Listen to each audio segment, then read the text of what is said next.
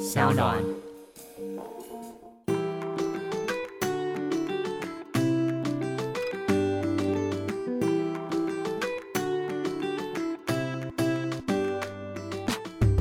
迎回到 IB 爱公威。今天呢，邀请的这位来宾非常特别，因为呢，他除了身兼非常多不同的呃职业经历之外，他从畅销书作家到出版社编辑人，到专栏作家，到现在呢，成为独立出版社的老板。我自己非常好奇，到底这一路上经历了什么有趣的故事呢？我们欢迎重版文化的主理人贺玉文贝利。嗨，大家好，Hello，Ivy，你好，所以我们今天叫你贝利喽。贝利曾经出过非常非常多的书，是从二零零三年开始，是从我二十三岁开始，二十三岁开始。哦天哪，是二十年前的，二十年前。呃，其实我对，就现在二零零三、二零二零二三是二十年前开始写作，出了第一本书。差不多，对我好像是呃二十三年前开始在网络上写东西，然后二十年前出了第一本书。那个时候应该也很少人会在网络上写作吧？有一个网站叫《失恋杂志》，嗯我强烈怀疑那个时候可能只是一个小学生，但但但那个时候，其实是在我打工的地方，然后有一个。嗯，那个男生他现在是 Street Voice 的张培仁先生，然后那个时候他就知道我喜欢写东西，他觉得蛮有趣，我可以试试看，他就介绍我认识水瓶金鱼。嗯，水瓶金那时候开了一个文学网站，它就叫《失恋杂志》，然后我就会去那边发表文章。那算是定期的专栏作家？没有没有，，那个时候是很好玩，它就是你可以自己贴文投稿，然哦，后他们会有一个小编选文选起来，他们会集结在他们的合集里。哦，所以等于是上面会有来自各个不同的作者他们自己的心情的抒发跟写作。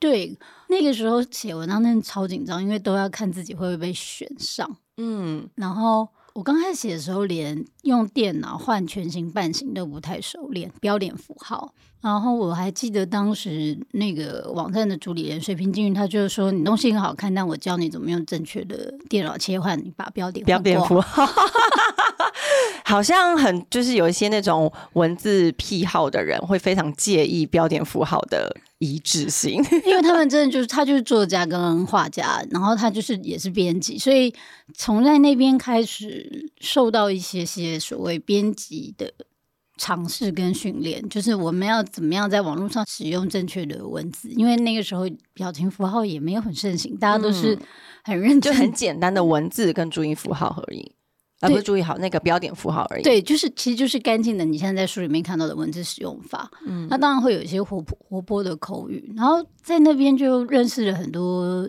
奇妙的人，出版社的编辑啊，然后也一些创作者、歌手啊。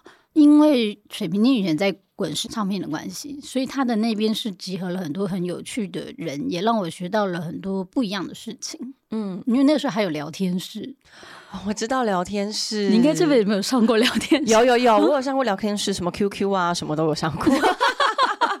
但是我自己很好奇的是，写作跟呃我们自己在做一些笔记跟记录，其实是不太同的两件事吧？应该是说到哪一个时刻起，你觉得我这个是一个作品，然后你有自信想要让大家来看，是有哪一个契机，或者有人告诉你你可以吗？其实我在小学六年级就想当作家，为什么？我从小就喜欢写东西。我还有一个国小同学，我们现在还有联络。以前我写完文章都要让他看，他是审稿的那个，对，因为他因为他妈是老师，原来 没有。然后我就觉得他就是这些东西都懂得比我多。然后那个时候最好笑的是，我们开同学会，我剪贴布写文章，我们毕业的时候把它丢掉，我一个同学把它捡回来，然后后来再送还给我。哇，就我觉得有时候人与喜欢的事情之间会有一些冥冥之中的，可能是暗示好缘分也好，然后到真的到十几岁的时候，我收到那个本子，我都觉得天哪！然后我就更觉得好像我可以这么走，因为小学你想要当写书是，我真的小时候还要写故事，然后而且我那时候好像写一个双重人格的，小六哎、啊，对啊，因为我父母很早就离婚了，那所以我们家庭环境稍微复杂一点，所以小时候其实心里是没有像现在那么开朗，是囤了很多话的一个女孩。然后我大部分喜欢用写的来去抒发抒发，因为不想表达出来。但这种事情到你到了国中到高中你就忘了，但是到十几岁的时候，我那个时候不太开心，就是然后我就一直在想我可以做什么。我也不是很喜欢学校的体制，就是刚刚我讲的张培仁先生，他问我你小时候想做什么，我说我小时候想当作家，嗯他说那你要不要试试看呢、嗯，。对，那小时候你写的题材内容是什么呢？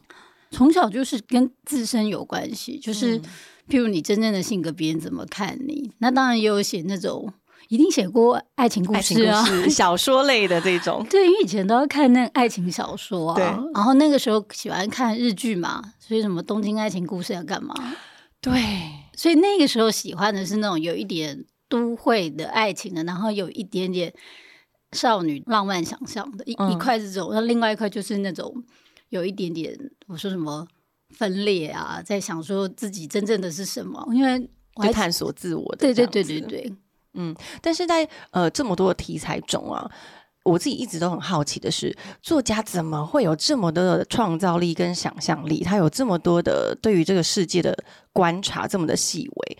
这个是在你你自己认为是你浑然天成就有的，还是你后天培养的呢？我觉得很难说，因为当时我打工是做餐饮业，餐饮业就是会接接触到各式各样的人。然后我觉得人有，尤其是我那地方它是可以喝酒的嘛，嗯那我觉得在那种安和路的酒吧里面打工，很多人他两杯酒下肚，你看到的都是不一样的样子啊。但是因为这些东西你也不能讲出来，那我们就把它换成职场的故事。嗯，我觉得与其说是我想象力丰富，不如说是我很容易遇到很多有趣的故事。那那些故事或者是我成长的遭遇，因为我的父母也很奇葩，那我就把它记录下来。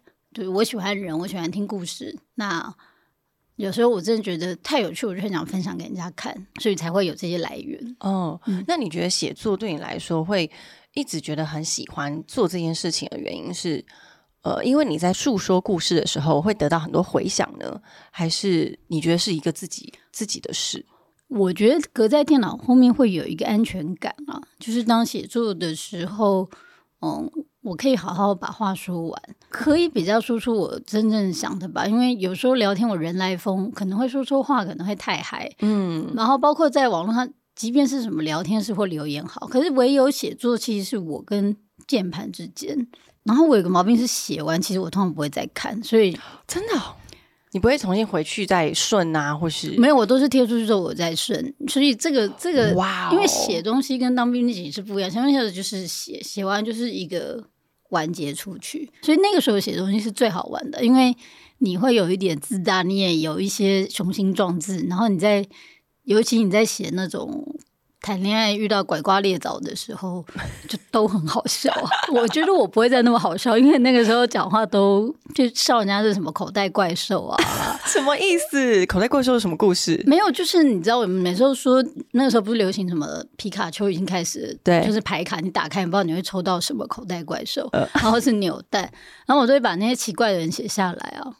你说你把那些奇怪的人，然后把他们的一些特色对，抓进，然后变成一个 某一个口袋怪兽，然后把我们跟朋友们的对话，然后我就会帮朋友骂前男友啊，哎、那这样你身边的朋友不是很多故事都会进你的文章里？会啦，但是呃，我都会给他们看。当然小时候有那种没有讲就写，别人会很不舒服的事情。但我觉得这都是一个学习，因为以前只是觉得好玩啊，有素材我就写啊。可是我觉得写作是我当年的，我觉得跟世界对话对话的方法。因为呃，我大概二十岁左右有被发现自己有那个躁郁症。那其实那个时候我不是太嗨，就是太沮丧。我觉得不管是怎么样的状态里面，对着电脑都是让我觉得最安全的。就是它是一个你自己呃围成的一个堡垒。我觉得那个是时代的风气，因为那个时候的网络算安全。你其实遇到了什么状况，或者是你批判什么状况，或者是你表达什么事情的时候，大部分大家都是用比较善意或者是觉得有趣的态度来看。因为现在太普及了，普及之后就比较容易被挑毛病。可能当时这些东西对我们来说都是在新奇跟探索的。嗯，那你自己在写作的时候，因为我们都知道作家有个笔名嘛，嗯某一个程度上来说，因为他有一个。不是用你本人的名字或是身份来发表一些自己的想法或是创作，嗯，那个安全感会更足够嘛？因为我一直在思考着，作家会希望取笔名的原因到底是什么呢？我当时的确是安全感，因为当时我我很多呃话想说，可是就像我打工的地方是酒吧好，嗯，我在笑那些客人 怎么可以被发现？最后那些客人是发现说，哎，这间酒吧为什么每次 感觉没有，因为我写的我都会把它改成办公室，因为我还是有在那种律师事务所干嘛打过工啊，嗯我我都是把它改成职场啊。就譬如说遇到咸猪手，我会把它写成是在办公大楼遇到的啊、嗯我最丢脸的是有一次那个咸猪手就坐在我对面，旁边就说：“哎、你们知道那个贺玉文出书了？”然后他们就讲我的英文名字，说他出书什么什么，然后那人就说：“啊，很好，我可以买一本。”我想说，他要是翻开来发现我讲他很喜欢摸女生屁股，他会不会想杀我？哎、可是有人发现吗？就是有你身边的朋友发现你在写他，因为你说你之后可能会做一些修饰。朋友当然知道，而且你知道人最前男生超喜欢被写，因为他们知道，啊真的假的我后来就变成树洞，我收集超多人的秘密，因为他们都不敢讲嘛，然后又哇，这很有趣，有一种想要被遇到一些约会好笑的事情，他们就会来跟我讲，奇闻共赏这样对，子。什么有些漂亮的女生很像金鱼，一直在吐泡泡，都不知道她在讲什么，只是很漂亮。你看那些人讲话多过分。那真的是真人口中讲出来的对啊，吗他就说我常常觉得那些女生，因为他有真的很喜欢跟那种小模约会，他就说我常常觉得那些女生都很像漂亮的金鱼，她真的很漂亮，但是我不知道她讲什么，我就觉得我就幻想她是金鱼在吐泡泡，我说你这是下地狱。所以其实默默的，其实你也成为大家很多的呃，就像树洞或者是情报搜集站嘛，有点像是你已经变成是一个媒体平台，去发布各个地方的消息的感觉。没有，我觉得因为好玩的是，我会用一个方法转化啊，只有只有好笑的地方。但你真的有很伤心的地方，或者是你真的哪一个人伤你的时候，我不会把它说出来。可是有时候我会把它变成一个 question，就是为什么我们要让自己没有选择，或是、那当然，因为那个时候已经欲望城市开始很红，所以所有的人都受到欲望城市很深的影响。那我旁边又有那么多好笑的朋友，那那二十几岁最在意的就是爱情了。那自然那个时候都是在写那些东西。嗯，那当然，我也有在电脑公司上班的时候写过办公室的事情，就写过员工餐厅，同事教我怎么样称才不会超过公司不足。就是那些非常非常细琐的事情，你也会把它写进去。对，就很日常，我就会把它写的很好笑啊。这就是大家很喜欢看专栏的原因，因为我觉得专栏会让人家觉得它不会是一个好像一个非常大的议题，它会比较，尤其是生活专栏。对，因为那时候 PC 后开始盛行嘛，那所以我就开始把一些自己的文章放在那边，逐渐从爱情会开始写一些职场的事情。嗯，我发现那些都很多共鸣，因为很多上班族你在分享这件事情，你就是匿名啊，对，对。那我觉得那个东西是一个有趣的转变，因为一开始我都是写那种在不幸福的家庭里或干嘛，就是写那种好像觉得自己能写出很难的东西。嗯，但我后来发现我能力好像不到那里，我我我反而喜欢记录一些有趣的事，嗯，然后那些共鸣让我觉得很好玩，也相对变得有自信。所以其实你的生活周遭，因为因为你打开了一些感官，所以你会注意到很多事。那再来是慢慢的，也很多人知道你的身份以后，就会开始投稿在你身上。有有一阵子就是在酒吧喝酒，最怕人家跟我说。我想跟你分享我的故事，也许你可以写。可是为什么怕？因为你觉得怕不好笑，是因为我有在上班，有时候下班我职场、哦、那个你在上班的时候，我以为你只是在酒吧喝酒的时候。没有，我的意思是不是在酒吧上？是那个时候我已经是上班族了，嗯因为我的第一本书跟第二本书，坦白说就没有很好嘛，所以中间中断很长时间，就是我就是一个单纯的上班上班族，然后上班，然后下班喝酒，然后没事就会写写文章，继续练手感，因为我还是很喜欢写东西。可是大家还是很很好玩，就会讲说啊，他是贝利贝利，他有在写东西，然后真的就会常听到我有个故事。我觉得这个跟那种我们有时候看到的小说啊，嗯，切角很相似，就是可能坐在一个咖啡厅，就会有人发生了什么故事，然后你把它写进去。那你自己人生中也是有很多奇葩故事的人嘛，发生在你身上。超多的。我的好朋友大家都说我我应该要跟他出一本书，叫《民国奇男子》，民奇男子，就是各种各样可怕的所以你自己身上也有很多的恋爱经验。约会经验啦。那个时候真的好玩吗？你二十五岁、二十六岁，你就是周末就是跟朋友出去喝酒，然后会有一群从二十几岁就认识的朋友或朋友的朋友，就是在那条短短的安和路上或者是新一路上，就是会有一些故事啊。嗯，那如果在爱情里面，你也会把自己的故事写进去？会啊，嗯，那有些是那种呃，因为这段恋情而非常非常伤心，有啊，嗯，也是会把它写进去。对，那这样有疗愈到吗？这样子，当下当然觉得有，而且很有趣的是，你再回去看，你就会发现，我再也写不出这样的东西，就是那一种很难。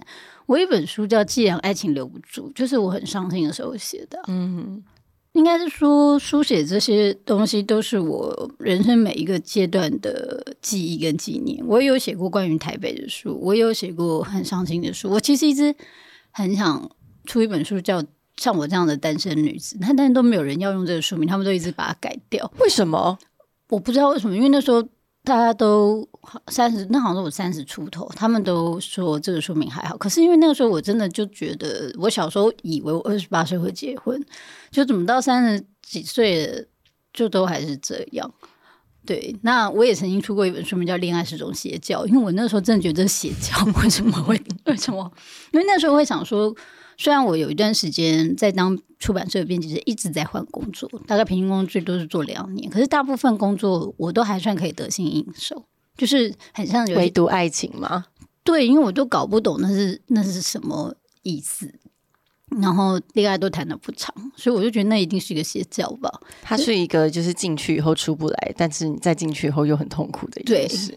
反正那几年就大概是这样，就说恋爱是邪教，说的是信仰啊，然后很激昂的看待这一切之后，我就觉得其实就是单身嘛，所以后来又写了一个折中，就写了一个单身病。可是单身病就是在讲单身跟躁郁症这件事，嗯嗯，对。然后大概这已经是比较默契，因为在后面之后对于生活看法不，因为尤其是当了出版社编辑，编辑之后越来，以前我刚进出版社，我的主管就跟我说。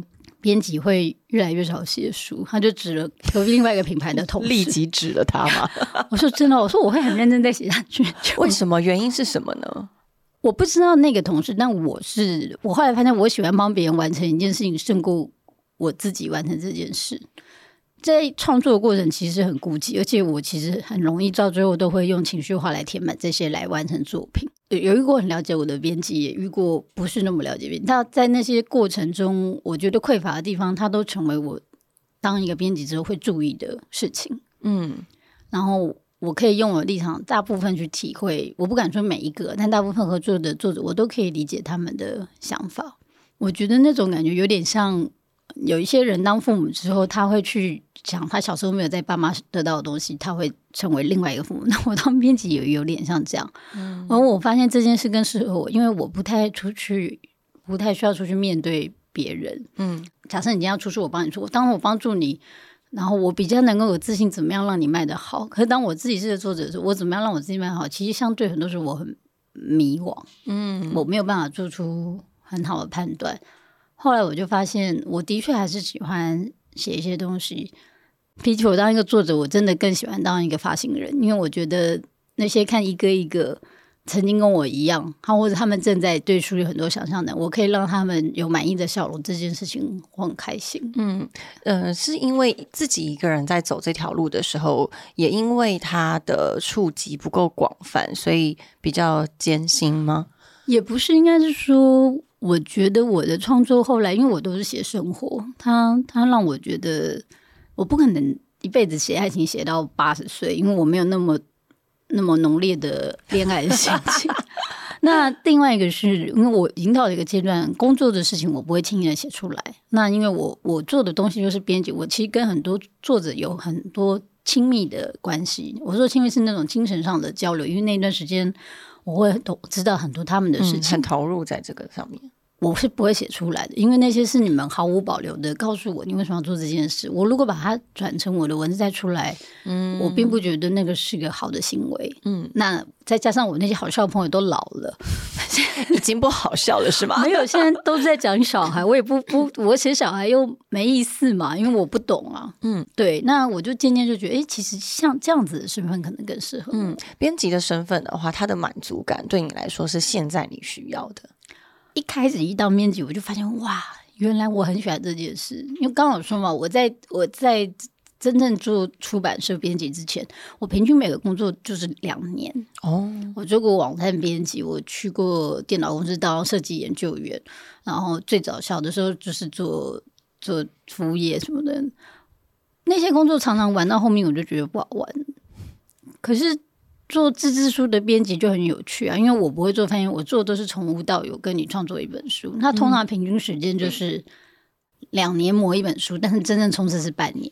嗯，那其实它是一个有有镜头的关系，然后是一个有时间的合约关系，然后而且每一次它都是不一样的啊，嗯，它完全满足我生活各种想，而且都是可能我最近喜欢什么，或者我最近觉得哪里有趣，然后他带我去全世界各种有趣的地方。像我那时候做五星级厨艺，我这辈子都不可能到好莱坞上班，嗯，我也不可能当食物造型，可是我在跟他做的时候，我就知道好多我这辈子甚至有一些可能。他们没有放在书上的故事，我都会听到啊。嗯，那我觉得这些就很有趣，也很精彩。它很符合符合我喜欢听故事跟喜欢探索的那个性格。嗯，对。那这样子其实做编辑很开心啊，在一个公司里面当编辑也是满足你刚刚所说的一切。那为什么要自己出来开出版社呢？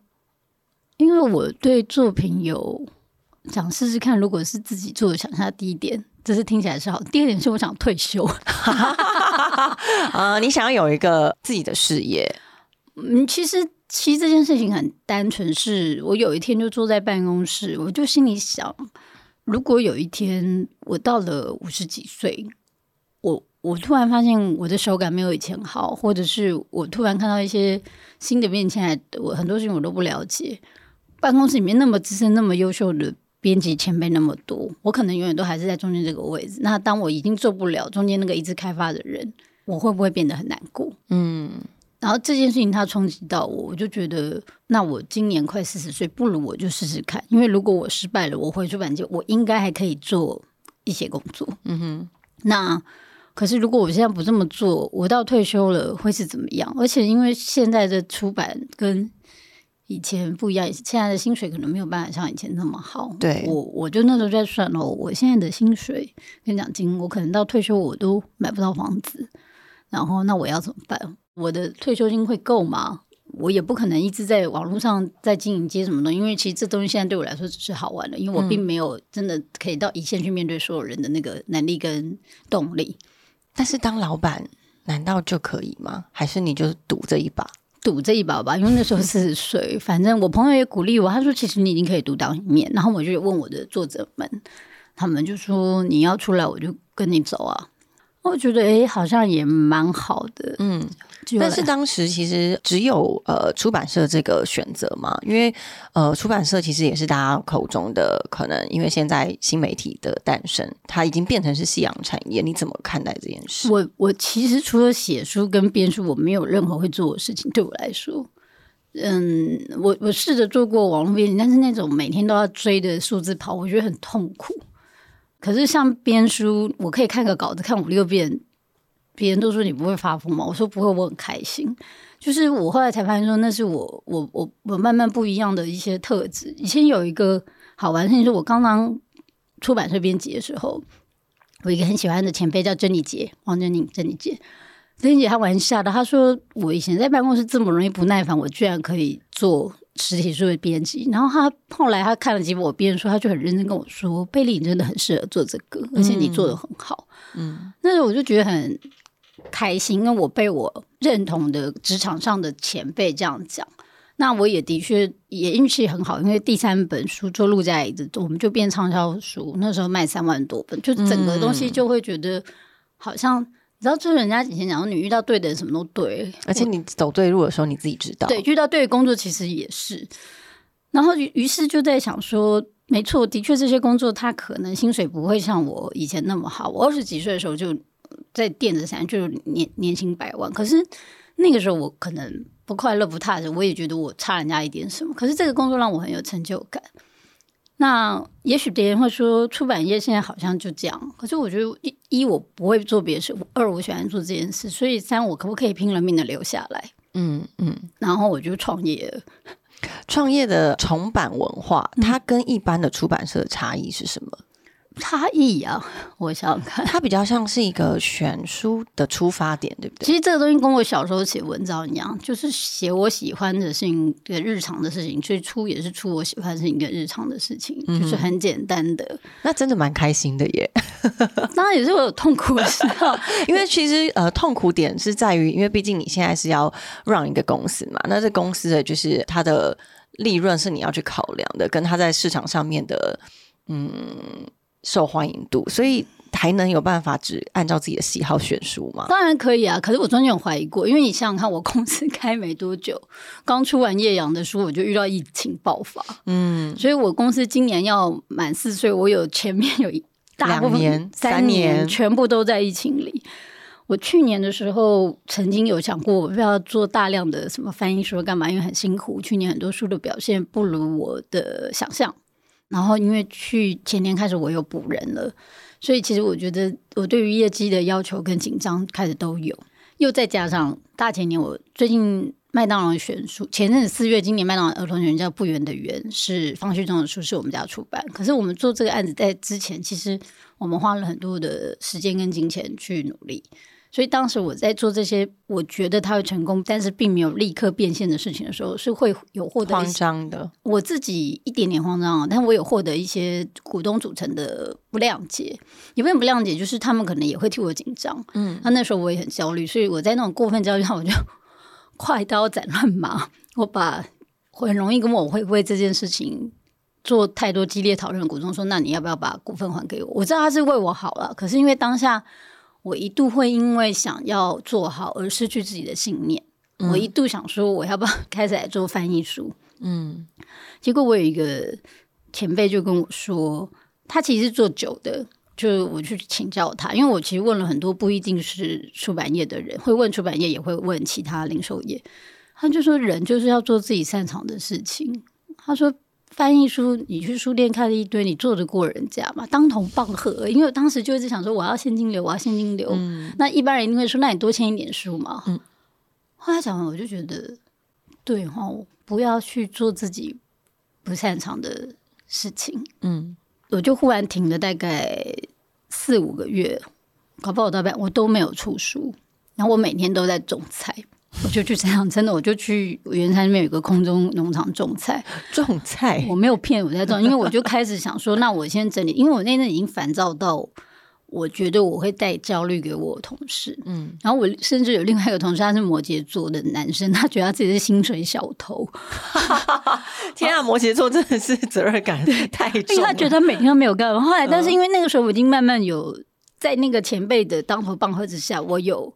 重新在整理自己，我就跟他说：“你不要急。”那那个时候我也去跟也一直很替我紧张的那个股东说：“我说我们就先到这边，因为我我有我的想法，但是如果我失败了，我们会做不成好朋友。”嗯，因为我因为我所以你提前止血，对于这段关系，对，因为他还是我的朋友，就是可是我不希望他这边痛，因为我没有花很多的钱开这间公司。就是我那个时候是算好，就是我是两百万开始，反正这些都查到，就两百万开始。所以我们一个人其实没有拿很多的钱，所以那些都是我原本就想好，就是它就是一个，如果我人生这两百万都没了，我是还得起的，嗯，就就自己能够负担的那个状况下，所以当时我也觉得我把那股份买回来，我也算是负担得起。但是之后，呃，应该说你坚持你自己本来一开始对于这个出版社的一个期待跟期望之后，后面是不是也加了很多的元素，一些异业的合作，像说麦当劳，然后还有一些有趣的新的，人家不觉得这个是出版社会做的事情。麦当劳这件事情真的很谢谢方旭中了，而且也谢谢他。我们一开始要做这本书的时候，我们就一直跟一个立贤教育基金会，我们去偏乡小学去做儿童的美学教育推广。即便到我那半年什么都不做的时候，我都没有放弃这件事。嗯，那的确，的确，那个时候，呃，在我种菜那段时间，我开始在想，怎么样让别的话让书更好。那怎么样的事情，就是不要对自己的产品失去信心。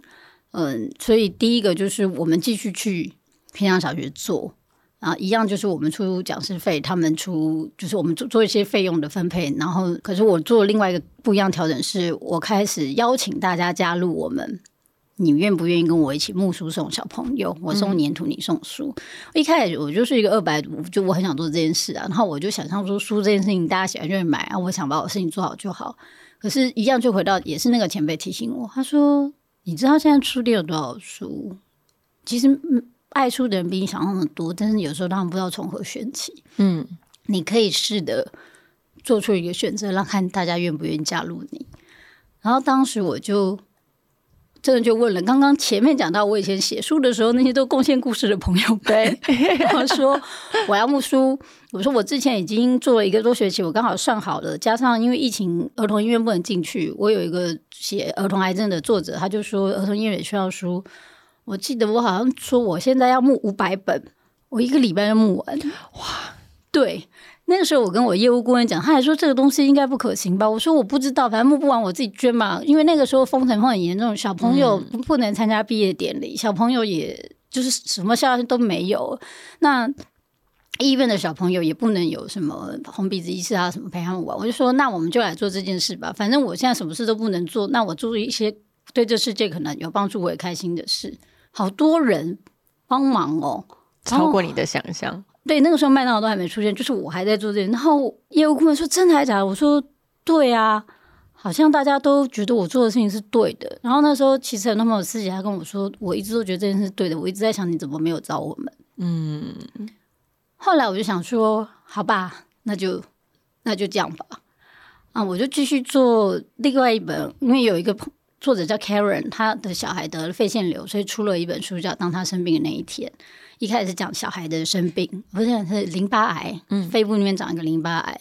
后来我们第二本书就是跟他就跟那个台大儿童健康基金会合作，就开始写儿童罕见疾病的事情。然后我们就去跟台大合作，帮办画展啊。我讲，我就觉得我一样会做一些漂亮的演书，做想见你的周边。可是我也会做，我觉得可以关心这个社会的事。我觉得人很奇妙，你心里调整好了，好像事情就会告诉你这是对的还是不对。嗯，然后所有的事情好像去年都是在做一些前前置的作业，然后就是经过了那个二零二二年嘛，很辛苦。二零二二年我十月才重新开始做新书，我也决定了我的书以后，除非是特殊的案情，我不打折。嗯，我就觉得好，我现在就 任性到底，我做我自己想做的事。嗯，如果我真的失败了，那就是我错。在我看来，就是让你持续对于这件事这么的有热情跟坚持，是因为你一开始就是很喜欢文字的，很喜欢文学的，所以他用各种不同的方式在这个世界上去发酵发生，而且让大家看到，其实不只是。真真实实的一个书好了，而是文字，或者是你从文字里面得到的那些力量，它是有多大的影响力？其实对，因为我小时候，因为我刚刚讲父母很早就离婚，那那个我在我那个年代，我又住在一个文教区，其实是我是很奇怪的小孩。然后我的小学三年级是没有朋友的，我每天都在图书馆，所以我觉得阅读它让我没有那么寂寞。嗯，我永远都记得这个感觉，我所以，我就会觉得说，嗯，这样的感觉跟我做畅销书的感动，那那些美好的事情，我想要一直把它留下来。嗯，反正人生就是这样嘛，不会更惨，也可能会更好，那不如就试试看，奋力一搏。对啊，那但是那个时候真的是，因为那个时候连就是像我们很多案子都可能在 pending，因为疫情的关系，大家都在做调整，所以到。二零二二年十月，我们重新又开始出书，然后到我忘记是十一月还是十二月，我收到了广告公司的信说有一家，因为他没有直接小名字，但我们都会知道是 哪里，所以他找你们合作做儿童选书，我真的就对着电脑大哭。这真的很棒哎，嗯，那真的是大哭啊！因为其实我一直都没有跟我任何的同事说，我也没有跟我股东说。其实因为那一年我还去申请了清创贷款，嗯，然后也这样很辛苦哎。没有啊，有些人他会一开始就用这额度，因为其实政府补助是清创贷款是免息的。是，可是我是在那个后面，我开始就是做一些，但是我到那个时候就告诉我自己，今年再不行我就收我，但是我不要做垂死的挣扎，我要做我想做的事，就是要就漂亮离场，这样吗？因为。前辈有交代你，随时挣扎的时候会死的更惨。你不及早止血，你就是等着血流光这样子。对，所以其实创业对你来说也算是一个，应该是你从小没有想象过的吧？最一开始你是想成为作家，然后后来竟然变成出版社的老板。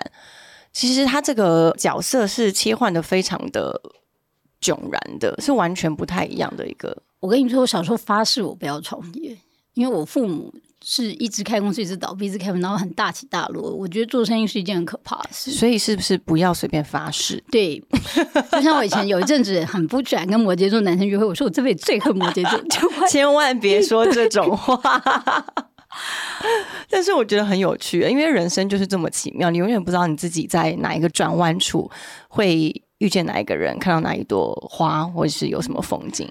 对，因为像我就说，我父母的所有的失败经验都是我要注意的事情。那我也很谢谢去年的经历，因为他现在让我变得更小心。因为其实充满是幸运的，我们第一年，我们从一开始就有小小赚钱，到还不错。我的确有受到疫情的冲击，但是我没有像去年受到这么严重的打击。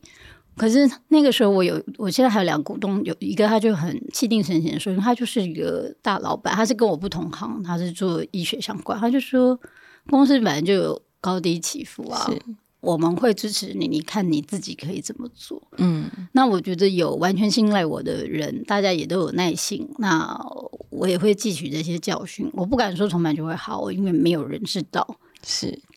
但是至少我有收到一个 sign，就是可能上天告诉我，现在这样好像还可以。那我觉得就就继续再试试看。嗯，而且其实也可以跟听众分享一下，我自己觉得很有趣啊。就是当很多我身边朋友或者我访问的来宾，他们在生活中遇到困扰的时候，他们真的会用他自己的方式去找到出口。像你可能种菜到山上种菜，我那时候有些人会种花种树。其实我觉得有时候找到一个让自己。跳脱的方式是非常的棒的，对，就是你离开那个所有让你烦心的事情，就真的要抽离了。因为我除了种花，那时候还有什么冥想啊，然后念经啊，然后干嘛？不是因为那个时候就觉得我不能再想下去，因为再再下去就是钻牛角尖，因为你也没办法，是你也想不出办法，是不如就跳开。对，其实就让他先按暂停键。对对，然后你自己好好的清理一下，我觉得可能再回头看的时候，就会有一些想法了，或者是这个时间时间再往前走一点，就会有我自己觉得是会有一个希望，或是有一个更好的一个机会来靠近你。对，因为我觉得像在这种疫情时代，你没有办法去确认每天会有什么新的事情在发生，那尽力就好。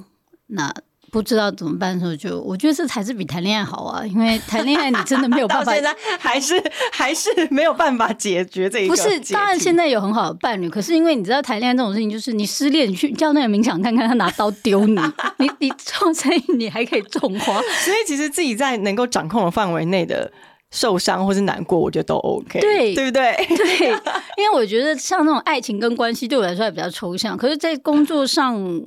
我不知道他，我可以静下来。可是你怎么可能叫一个陷入爱情泥沼的人？我我觉得不可能。我觉得 好了，今天真的很开心，邀请贝利跟我们聊了这么多关于呃你自己在编辑啊出版的一些心路历程。那当然，我们也自己觉得很棒的是，其实不管人到了呃哪一个阶段。又或者是你现在阶段不是你小时候期待的那样，但是你就是奋力一搏去试试，何尝不可？因为你永远都会得到一个意外的惊喜。对啊，人生只有一次，如果一直在想我失去了什么，或者是怎么跟以前不一样，那你的人生就花完了、欸。真的，对啊真的，真的。好啦，我们祝福大家，也谢谢贝利，那谢谢艾米，我们下次见，拜拜，拜拜。